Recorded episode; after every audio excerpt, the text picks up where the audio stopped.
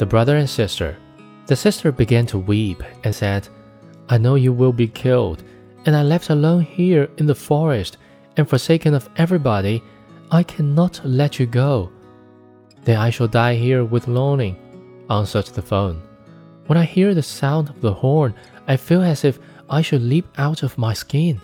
Then the sister, seeing there was no help for it, unlocked the door with a heavy heart, and the fawn bounded away into the forest, well and merry. When the king saw him, he said to his hunters, Now follow him up all day long till the night comes, and see that you do him no hurt. So as soon as the sun had gone down, the king said to the huntsman, Now come and show me the little house in the wood. And when he got to the door, he knocked at it and cried, Little sister, let me in. Then the door opened, and the king went in, and there stood a maiden more beautiful than any he had seen before. The maiden shrieked out when she saw, instead of the fawn, a man standing there with a gold crown on his head. But the king looked kindly on her, took her by the hand, and said, Will you go with me to my castle and be my dear wife? Oh, yes, answered the maiden. But the fawn must come too. I could not leave him. Then the king said, He shall remain with you as long as you live, and shall lack nothing. Then the fawn came bounding in, and the sister tied the cord of rushes to him, and led him by her own hand out of the little house. The king put the beautiful maiden on his horse, and carried her to his castle, where the wedding was held with great pomp. So she became Lady Queen, and they lived together happily for a long while. The fawn was well tended and cherished, and he gamboled around the castle garden. Now the wicked stepmother, whose fault it was that the children were driven out into the world, never dreamed but that the sister had been eaten up by wild beasts in the forest, and that the brother, in the likeness of a fawn, had been slain by the hunters. But when she heard that they were so happy, and that things had gone so well with them, jealousy and envy arose in her heart, and left her no peace. And her chief thought was how to bring misfortune upon them. Her own daughter, who was as ugly as sin, and had only one eye, complained to her and said, I never had the chance of being a queen. Never mind, said the old woman, to satisfy her. When the time comes, I shall be at hand. After a while, the queen brought a beautiful baby boy into the world, and that day the king was out hunting. The old witch took the shape of the bedchamber woman and went into the room where the queen lay, and said to her, Come, the bath is ready.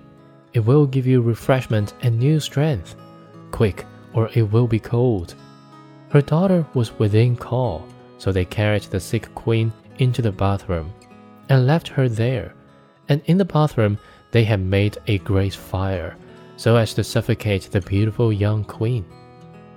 When that was managed, the old woman took her daughter, put a cap on her, and laid her in the bed in the queen's place, gave her also the queen's form and countenance, only she could not restore the lost eye. So, in order that the king might not remark it, she had to lie on the side where there was no eye. In the evening, when the king came home and heard that the little son was born to him, he rejoiced with all his heart, and was going at once to his dear wife's bedside to see how she did. Then the old woman cried hastily, For your life, do not draw back the curtains, to let in the light upon her. She must be kept quiet. So the king went away, and never knew that a false queen was lying in the bed. Now, when it was midnight and everyone was asleep, the nurse, who was sitting by the cradle in the nursery and watching there alone, saw the door open and the true queen come in. She took the child out of the cradle, laid it in her bosom, and fed it. Then she shook out its little pillow, put the child back again, and covered it with the coverlet. She did not forget the fawn either. She went to him where he lay in the corner and stroked his back tenderly. Then she went in perfect silence out at the door, and the nurse next morning asked the watchman if anyone had entered the castle during the night, but they said they had seen no one. And the queen came many nights and never said a word. The nurse saw her always, but she did not dare speak of it to anyone. After some time had gone by in this manner, the queen seemed to find voice and said one night, My child, my phone, twice more I come to see, twice more I come, and then the end must be. The nurse said nothing, but as soon as the queen had disappeared, she went to the king and told him all. The king said, Ah, oh, heaven, what do I hear? I will myself watch by the child tomorrow night.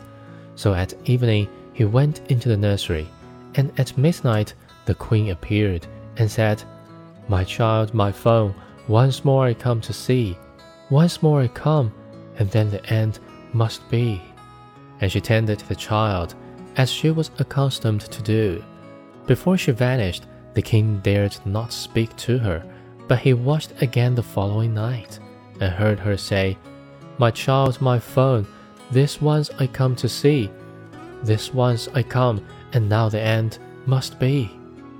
Then the king could contain himself no longer, but rushed towards her, saying, You are no other than my dear wife. Then she answered, Yes, I am your dear wife. And in that moment, by the grace of heaven, her life returned to her, and she was once more well and strong. Then she told the king the snare that the wicked witch and her daughter had laid to her. The king had them both brought to judgment, and sentence was passed upon them. The daughter was sent away into the wood, where she was devoured by the wild beast, and the witch was burned, and ended miserably. And as soon as her body was in ashes, the spell was removed from the phone, and he took human shape again. And then the sister and brother lived happily together until the end.